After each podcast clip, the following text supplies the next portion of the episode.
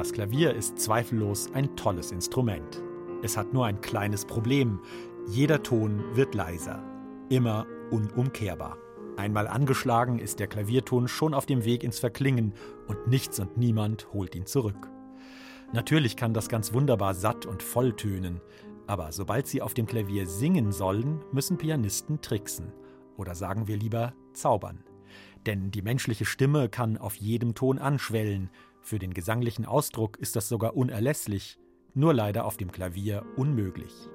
Und doch, irgendwie müssen es die Pianisten schaffen, ihr Instrument zum Singen zu bringen. Manchen gelingt das so gut, dass ihr Ton fast ebenso beseelt klingt wie bei großen Liedinterpreten. Etwa der aus Usbekistan stammenden Pianistin Evgenia Rubinova.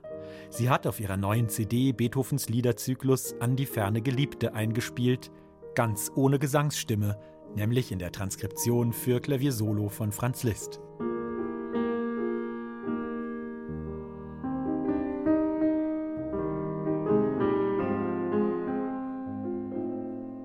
Mit viel Klangfantasie, perfekt kontrolliertem Anschlag und genau dosiertem Einsatz des Pedals lässt Evgenia Rubinova die melodischen Linien aufblühen.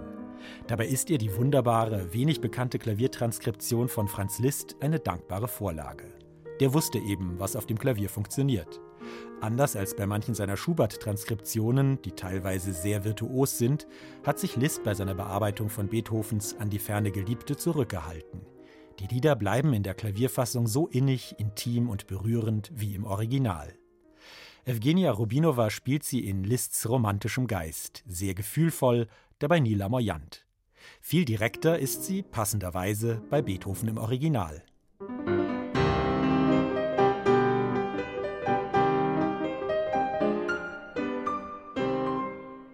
Beiden Klaviersonaten Opus 10 Nummer 1 und Nummer 2 bieten ein funkelndes Spiel voller Kontraste und Ideen.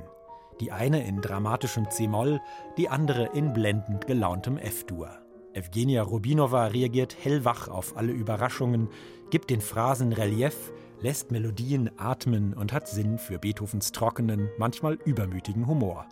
Etwa im Finale der F-Dur-Sonate, ein im Presto abschnurrendes Perpetuum mobile in Form einer kunstvollen Fuge, bei der man sich fragt, ob Beethoven damit wirklich kontrapunktische Gelehrsamkeit demonstrieren wollte oder sich nicht viel eher darüber lustig macht.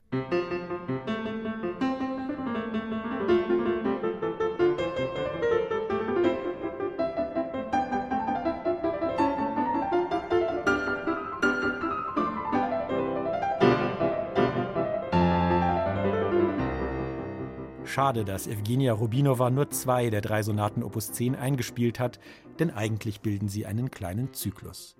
Dafür wird man mit hörenswerten Entdeckungen entschädigt, die man kaum je im Konzert erlebt. Beethovens Variationen Opus 76 und den Wranitzky-Variationen.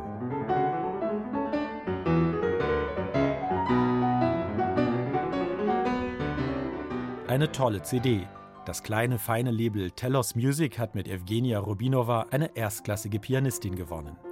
Für das, was sie kann, ist sie eindeutig noch zu wenig bekannt.